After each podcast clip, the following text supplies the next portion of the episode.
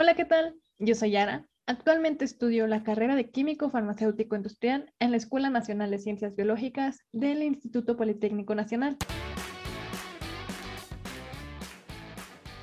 Este es un podcast para difundir temas sobre inmunología enfocados hacia estudiantes y hacia las personas que quieran conocer sobre esta ciencia.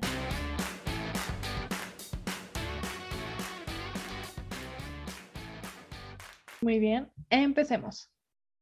Desde el inicio de la pandemia, he observado cómo la inmunología ha sido un tema de mayor importancia y relevancia, aunque en unos más que para otros, todos somos conscientes que está hecho fundamental para nuestras vidas. Y es normal, nadie quiere enfermarse. Pero, ¿te has preguntado cómo se puede poner fin a una pandemia? ¿Cómo se puede contrarrestar el coronavirus o el cómo funciona una vacuna? Me he hecho y he escuchado más preguntas. Sin embargo, no todo se ha podido comprender de la mejor manera. Y para tener una respuesta y poder comprender a estas preguntas, lo primero que hay que hacer es entender qué es inmunidad. En una forma rápida de explicar, es la capacidad de defensa de un individuo frente a sustancias antigénicas adquirido de una forma activa o pasiva. Dicho esto, ¿Tienes alguna idea de lo que es inmunología? Bueno, la inmunología es el estudio de las defensas del cuerpo contra las infecciones a nivel celular y molecular. En otras palabras, estudiamos inmunología para entender las defensas del cuerpo contra infecciones. ¿Sabes desde cuándo empezó la inmunología? Su comienzo como ciencia es atribuido a Edward Jenner, por su trabajo en el siglo XVIII. Jenner observó que las ordeñadoras que se recuperaban de la enfermedad leve de la viruela vacuna parecían conferir protección contra la enfermedad mortal de la viruela. Y en 1796, inyectando material de una pústula de viruela vacuna en el brazo de un niño de 8 años, demostró que la inoculación con viruela vacuna protegía al receptor contra la viruela mortal. Jenner llamó al procedimiento vacunación. ¿Alguna vez has visitado los laboratorios clínicos Jenner o has escuchado sobre ellos? Bueno, ahora sabes el por qué se llaman así. Aunque el experimento de Jenner tuvo éxito, pasaron casi dos siglos para que la vacunación contra la viruela se hiciera universal. No fue hasta 1979 que la Organización Mundial de la Salud anunció que la viruela había sido erradicada.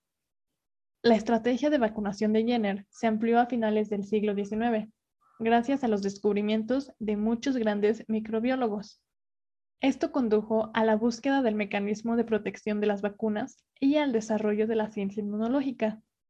Por ejemplo, Robert Koch demostró que las enfermedades infecciosas están causadas por microorganismos específicos.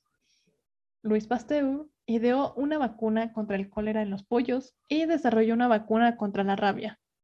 Emil von Behring y Shibasaburo Kitasato descubrieron que el suero de los animales inmunes a la difteria o el tétanos contenía una actividad antitóxica específica, la cual podía conferir una protección de corta duración contra los efectos de las toxinas de la difteria o el tétanos en las personas. Posteriormente, se determinó que esta actividad se debía a las proteínas que ahora llamamos anticuerpos, las cuales se unen específicamente a las toxinas y neutralizan su actividad. Más tarde, Jules Bordet descubrió un componente de un suero que actúa junto con anticuerpos para destruir las bacterias patógenas.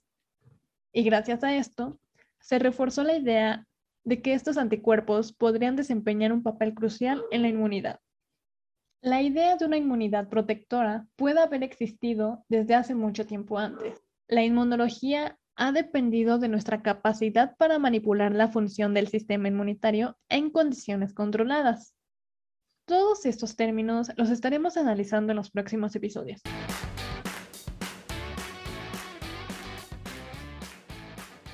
Como retroalimentación, la inmunidad es una capacidad de defensa frente a sustancias antigénicas, la inmunología son defensas del cuerpo contra infecciones. El comienzo de la inmunología como ciencia se atribuye a Edward Jenner y que, gracias a esto, hubo muchos grandes descubrimientos en el desarrollo de la ciencia inmunológica. Hasta aquí el tema de hoy. Espero te haya gustado. Recuerda seguirme en inmunología.mx y nos escuchamos hasta el próximo episodio.